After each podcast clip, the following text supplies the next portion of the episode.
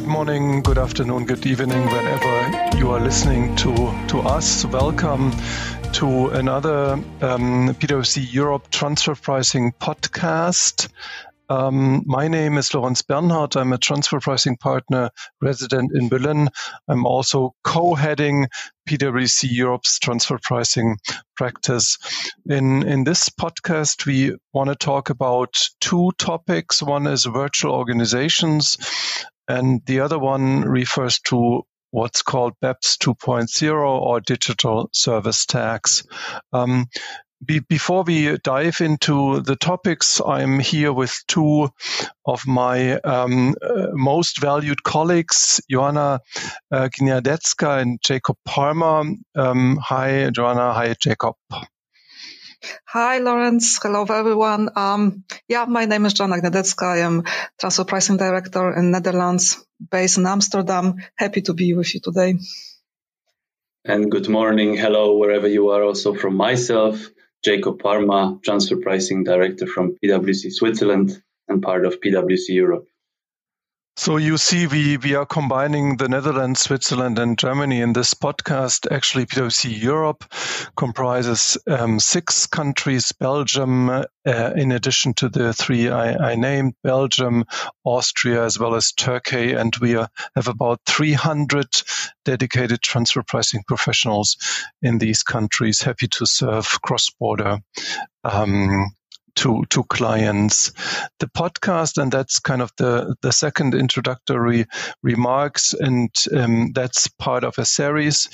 Um, goes back to our global TP conference held in last October 2020, which um, obviously was held this this time virtual. It's typically a physical meeting, but this time it was all virtual, and it was probably the biggest and the, the the only truly global conference. We covered all three regions. We covered 24 plus time zones. Um, we had 120 live stream workshops, and we had 10 live stream plenaries, uh, which meant for the presenters that they would need to present in the middle of their night. Um, but it worthwhile. Um, uh, it was worthwhile. More than 350, 500 participants, 3,000, sorry, 3,500 participants and 160 presenters. And with our podcast now, we wanted to update some of the conference most highly rated topics. Um, and that's again the purpose of this podcast. Let's come to our first topic, which in, in essence, Joanna will lead us through virtual organizations. Joanna, two, two questions at the beginning. One is what are virtual organizations? Yeah. And um, maybe you have one or two examples and kind of was that a temporary concept or is the perspective now more permanent yeah and and and what are the main issues we are facing from a transfer pricing perspective Thanks, Lorenz. We immediately start with the big questions because just for everyone, uh, we're discussing before the webcast how the virtual organization are changing since um, PwC conference in October and actually how we see it happening. What is this virtual organization when we talk to our clients? So basically, uh, what I see um, on the examples uh, of the companies I am speaking with is virtual organization are basically any organization right now where the management or key employees are not working in the head office or not working in the location where they're supposed to work, but because simply due to the pandemic, people are at, uh, you know, stuck at the countries where they are resident and they are teleworking. So basically all we are now in the situation that we are to some extent virtual, to some extent, to big extent, probably most of us. And, um, when we spoke about it in October, we were still very much in the pandemic mode, thinking that this is probably more or less temporary situation. And now four months from the, uh, from actually from the conference from where we last discussed it, we see that it's not really, not really temporary anymore, but for most of the companies and also for most of the clients that I am discussing this uh, topic with, this starts to be a, actually a permanent solution. We heard in the news and um, basically we maybe we are also facing this in our own situation that companies are moving from, you know, this pre-COVID mode of working in one location on working in a specific fixed location to actually working virtually to employing technologies and to accept the fact that the employees from the management board through the, you know, all the other layers of the, of the company are actually working somewhere else than in the, in the, in the office of the companies. And where we are actually reflecting about that, this is, I think, the biggest, uh, triggering point for a discussion. Is it a permanent solution for the future? And I think that I would be inclined to say probably for most our clients, yes, this will be a, some kind of the permanent mode to operate with. And of course, it brings, if I think about the, you know, the, there are so many issues that it brings with, but if I am just looking from the my own field of expertise, transfer pricing, this of course brings a big question. So who I am now from transfer pricing perspective, does my functional profile change? And let's give a very simple example of the client that I am discussing uh, quite recently who is building a headquarter in, in, the Netherlands. And basically due to the pandemic, the management uh, of the companies is not yet there. So the question is, am I still having actually a headquarter? I'm still can present myself as an entrepreneur in Netherlands, knowing that the management, the key decision maker of the company are not here will not be here soon because they are in the different countries with different level of restrictions. And even if the restriction will ease, what does it mean? Will these people actually come at the end to the country? Or there will be this feeling that this kind of, you know, this kind of uh, organization, which is really fixed in one place, is not anymore there because simply the human uh, the, the employees and the human reflection after the pandemic change and the expectation where we work change. So this is this is really a big topic, I think, um, and we could probably discuss it further. But I think the takeaway for me right now would be that this is going to the more permanent mode, mm. and I'm not sure, Lorenz, if this is also your your thinking, your reflection right now. Yeah, yeah. it's in a way crystal ball. I mean, we we could we could yeah. not have imagined what what happens, mm-hmm. you know, in the last months, kind of a year ago. Um, so I, I don't know, but it, it, and I think it's fair to assume that this will considerably change the way organizations are working. And Joanna, I mean, you know that clients love if if advisors only have concerns or issues or topics. Um, so, how would you address or, or, what kind of are concrete suggestions? To clients, right. given given all the complexities you described, um, to to address these complexities going forward.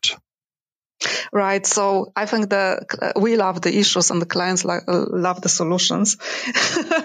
and of course, we uh, what we are looking if we are looking at just the virtual, you know, organization that are creating uh, under the pandemic, under the COVID situation. Of course, what we see there is a there is a certain guidance coming from OECD level especially if we think about the uh, about the permanent establishment issue, which is one of the most, let's say, burning for the client. So basically, the question: Does the employee working in the other jurisdiction, that the location of the employer, does it create a fixed establishment, fixed uh, fixed establishment, or the management place of establishment, um, or not? And of course, there is transfer pricing question coming to it, should I allocate any profit in this jurisdiction, right? Um, OECD tries to give us certain um, certainty about that, uh, saying that regardless, of course, that there are, could be different domestic uh, requirements and laws for this, but basically from the OECD perspective, uh, this this situation should not create a permanent establishment, should not create the additional shift of income to the jurisdiction of the worker who is still working from home.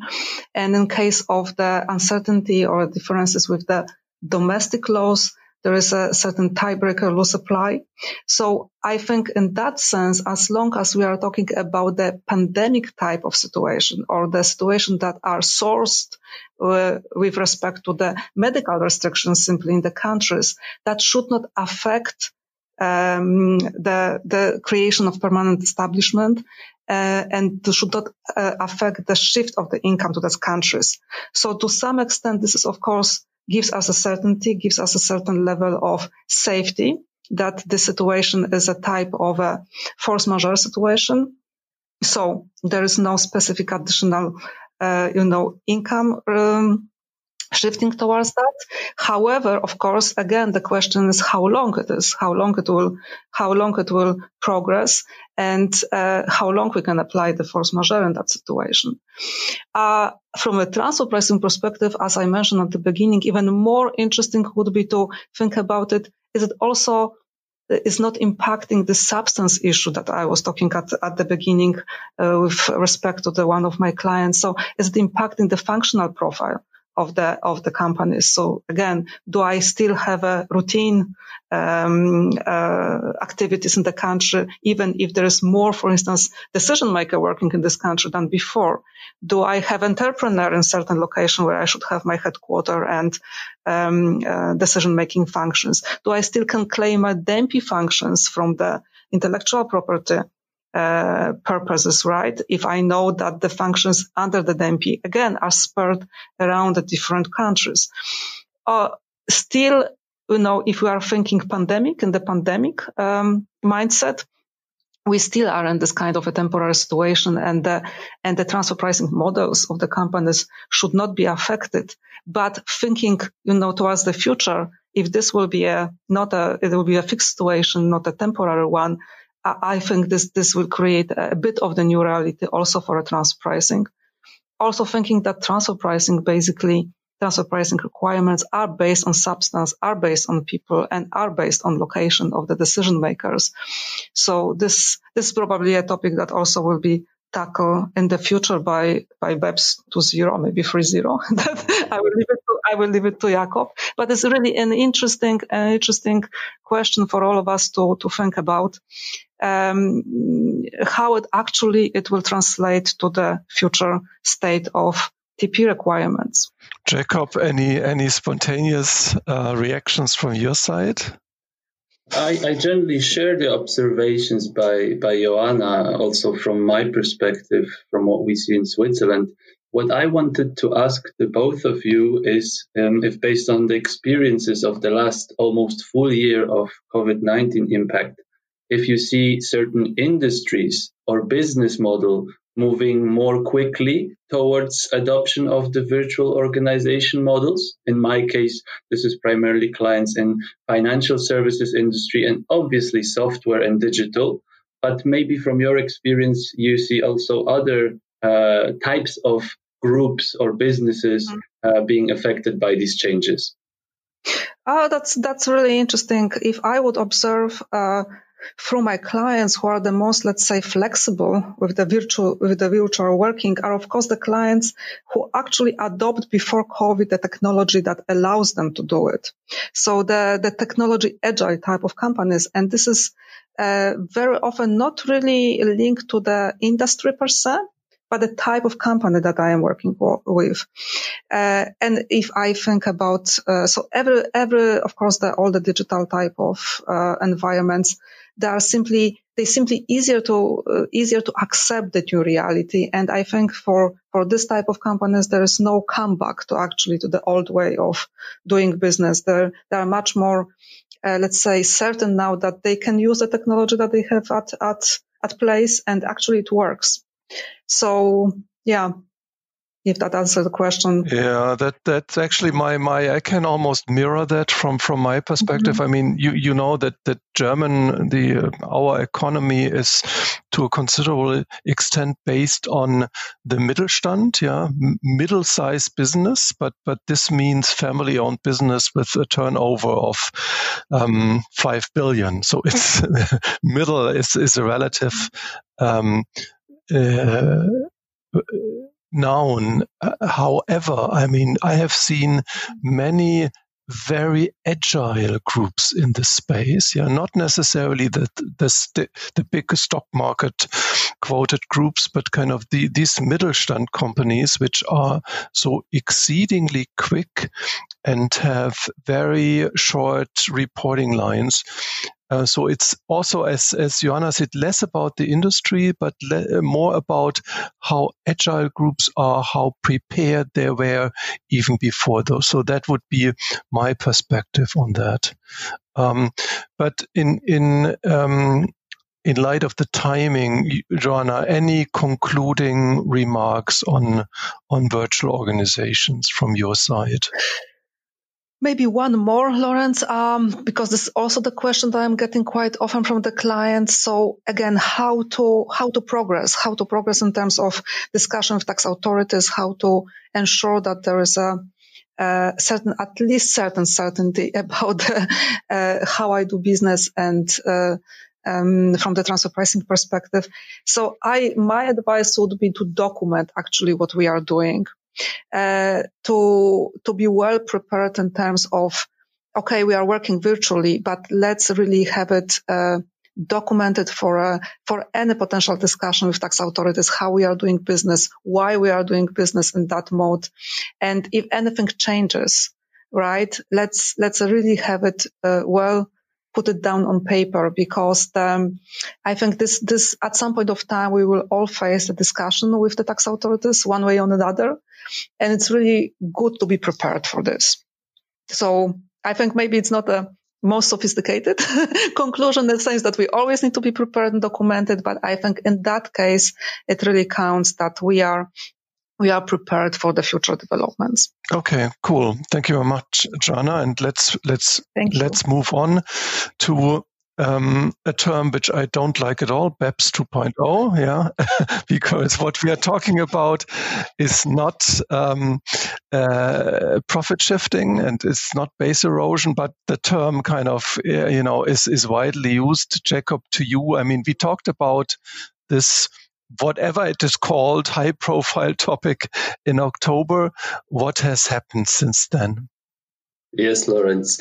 So to use the time, the full term being addressing the tax challenges arising out of the digitalization or globalization of the economy, otherwise known as BEPS 2.0, being a very hot topic over the last year or so for a various number of reasons. Uh, the main one being that it addresses some of the most hotly debated uh, tax areas, which is the taxation and allocation of profits of some of the largest and most profitable, in some cases, multinational groups. While on the other hand, it is an extremely interesting topic for us tax advisors, an important topic for our clients, because some of the proposed changes to how international tax rules should work that are being um, put forward in these discussions could bring the biggest revolution in international tax law in decades. Um, for our viewers and listeners, to be more precise, in case of this podcast, BEPS 2.0 deals primarily with two pillars. Pillar one, which is more transfer pricing focused and deals with allocation of profits across different jurisdictions where certain groups are based. And then there's pillar two, which deals primarily with how profits should be taxed, on what level. Pillar two, otherwise uh, associated with the term minimum tax rate. It's not the official name of pillar two, but in essence, it deals with ensuring a minimal level of tax rate to be applied on the profits that are allocated to a jurisdiction. In October, during our global TP conference, we had a lot of extremely interesting discussions with our clients and between ourselves on the latest status of, of BEPS 2.0. Um, right at the time of our global transfer pricing conference, the OECD inclusive framework, so 130 countries that are discussing this, released new guidance. The guidance, which we now had time to look through in a lot of detail and can summarize some of the main points. The most interest, interesting ones being uh, related to scope in connection with Pillar 1, um, and that's specifically the amount A part of Pillar 1, which is also known uh, under the sketchy name of new taxing right. uh, our listeners probably know that this is the most um, novel and potentially complex mechanism uh, out of the whole reform package uh, that would allocate profits of a multinational group across different market jurisdictions where it, where it is present and active using a formulaic approach. This is uh, the already mentioned uh, potentially big, big, big uh, detour from existing uh, transfer pricing rules and other international tax principles because under amount A, you could be allocating profits to a jurisdiction where a group has zero physical presence, not even a regularly uh, visiting sales representative or, or any own, uh, so to say, structures on the ground. The guidance from the OECD now provides some useful clarification on the fully digital uh, business models that would be captured in this uh, pillar one amount A, so-called automated digital services, ADS types of business models. There are some positive examples of what this could cover and also negative examples of what types of businesses would not be included in this uh, in the scope of amount A. On top of this, there's further guidance for which types of businesses that are not classically associated with being digital that could be included, such as pharma, these businesses, which would be then captured under a heading called CFB, consumer facing businesses, uh, are ones that people do not necessarily uh, immediately associate with BEPS 2.0 with words such as digital or digitalized. So the message here is that um, the discussions on OECD level have a potentially wide ranging impact. We can give you the latest update from the January uh, 14 and 15 uh, consultation discussions where a lot of a lot of commentators are actually proposing an even wider scope are actually proposing to make sure that pillar one amount a with these really new and and um, potentially complex mechanisms for profit allocation should apply to a wide group of companies. What there is agreement on is that there should be some minimum thresholds so, for example, the euro 750 million revenues threshold, de minimis threshold that is already being used in case of country by country reporting, and some other thresholds around minimum profitability, above which only there would be a reallocation, as well as potentially how much business a group does outside of its domestic jurisdiction uh, before it is being captured by uh, amount A pillar one rules. One point on pillar one that I would like to mention here, because I believe uh, this is often missed, is the amount B, which in, uh, in, in many terms is referred to as this new safe harbor, even though it will potentially not be optional for remunerating uh, certain routine marketing and distribution activities. So, uh, a, a, mechanism that will set potentially fixed uh, levels of return for the local distribution and marketing entities. Your typical LRDs, limited risk distributors, but not only. Now, the amount B has the potential of being the so called black horse of Pillar 1, because while everyone is focusing on the complexity and the innovative character of amount A, amount B may potentially have a much wider and uh, relevant practical impact. There are no scope restrictions in terms of what industries will be covered, what business models will be covered, and there are no proposed de minimis thresholds. So, in other words, if a group, a multinational group, has uh, local distribution and marketing entities that fulfill the criteria, amount B would apply. Mm. A very a number of interesting questions still are sort of being debated around the scope, which is one of the most important parameters for any reform. But uh, it is clear that the OECD inclusive framework members will still need time to um, discuss and agree on those until mid of 2021 under the current timeline. Mm. Th- thanks, Jacob. V- very good remark on on amount B, which I also think should be more in the focus, or at least not be forgotten about uh, in in light of all the other um, topics. Um, there are obviously many question, however, many questions on, on BEPS 2.0. However, one pops up regularly, and this is the, the question of the treatment of losses. Um, what's the latest status here? Mm-hmm. Um, this is really, for us tax advisors, a thrilling area to debate. For our clients, more of an area to closely follow and potentially worry. you have, you have five more minutes. To oh no, oh no, this is a longer topic, but I will summarize very briefly. Um, at present, at present, the guidance provided by OECD leaves the answers open as to the two main important questions. First of all, will losses that existed pre-introduction of BEPS 2.0, so-called pre-regime losses, if they will be accepted at all? And right now, uh, it appears that um, majority of inclusive framework members and commentators agree that this should be allowed but this will still be debated from a technical perspective. Some of the interesting points raised by countries that oppose to pre-regime losses uh, focuses on the fact that if we allow pre-regime losses, what about pre-regime profits? So discussion ongoing on the acceptability, yes or no, of such losses. The other uh, important question here is obviously the timing uh, for which the use of losses will be allowed.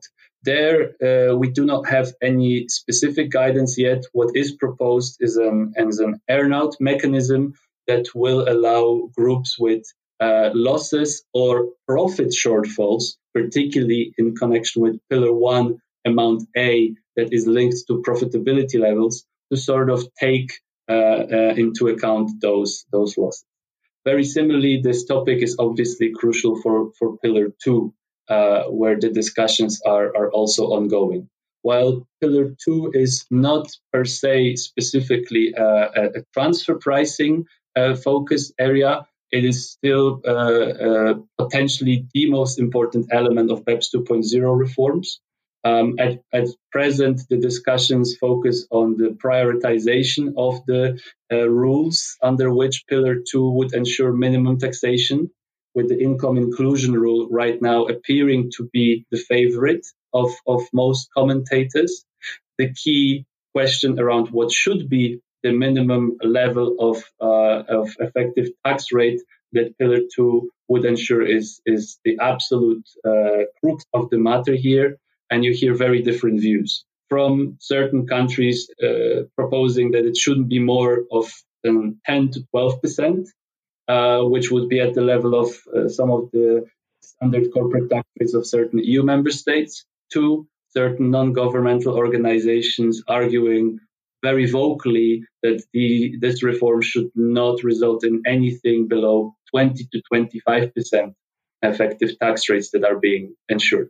So you see what what scope of um, discussion and technical analysis is needed here uh, to ensure the rules are clear, that the tax dispute resolution mechanisms are in place to an extent that will allow the taxpayers to apply and safeguard the correct application of these rules. And importantly, uh, there's timing, which would be my, my last point on, on this update here. Timing, which was confirmed by the OECD uh, to still be mid 2021, so mid of this year, for when the technical reports should be agreed with potential additional time afterwards to, to refine some of the specific areas. While, while this sounds ambitious to, to all of us, what we need to bear in mind is two things. First of all, there is strong, still very strong political commitment from G20 and various other countries to have BEPS 2.0 agreed.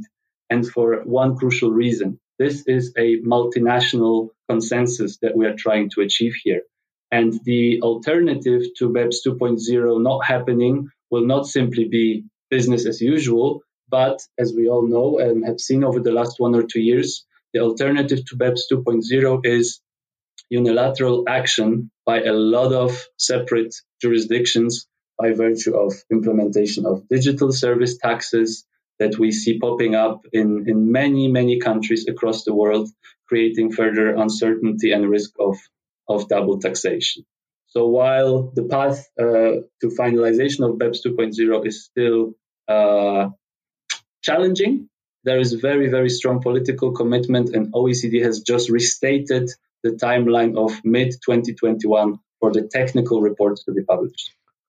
Okay, very good, Jacob. Thank you very much, um, Joanna. Obviously, it's it's very difficult to to add something here, but maybe one or two brief observations from your perspective. Yes, I was when uh, Jack was discussing actually the scope and the origins of Pillar 1 and Pillar 2, I was thinking how it will end up. And again, we don't have a crystal ball, but thinking that it started before the pandemic, I mean, the BEPS 2 initiative with the focus, um, a little bit simplified, but with the focus on the digital economy and digital type of businesses. And last basically year and year and a half, the technology, the acceleration of technology and uh, virtual uh, organizations is such such big. There is such a big jump actually. So I am thinking uh, if Pillar One really stops at the digital, uh, you know, economy and this big consumer-facing industries, or it's it's more to include there. And I don't know, Jacob, what do you think about it? But I think the original scope is uh, is it's not really it's it's really it's it was a starting point, but it will go beyond that, thinking how we actually operate and how the economy changes under pandemic. In the very shortest, and this is now not my view, but input from the very recent consultation that happened in the last two weeks, a lot of uh, input providers, and these are big groups, small groups, these are certain countries, propose for Pillar One scope to be widened to mm-hmm. avoid exceptions and to actually make it almost applicable to everyone. There are opponents to this idea, but I think the direction um, that you just mentioned, Joanna, is reflected in how many groups and countries are starting to think about these reforms. And it makes sense. I mean, it's such a fundamental change to the tax system. Why should it only apply to a limited number or limited sectors? Yeah.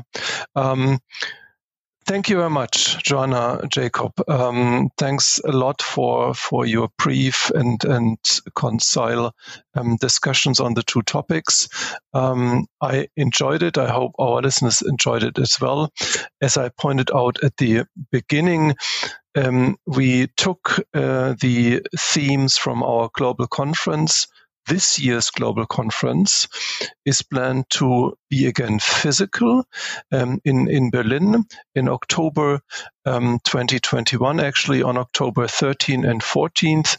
So you might want to mark your calendars. Obviously, nobody knows at that point of time whether a physical seminar of this size will be possible in October. So it will be hopefully uh, physical, but alternatively virtual. So it's in any event um, wise to mark the calendar. Please ask your local PwC contact for further details and for an individual invitation. Um, thanks to all listeners. We appreciate your interest. Stay safe.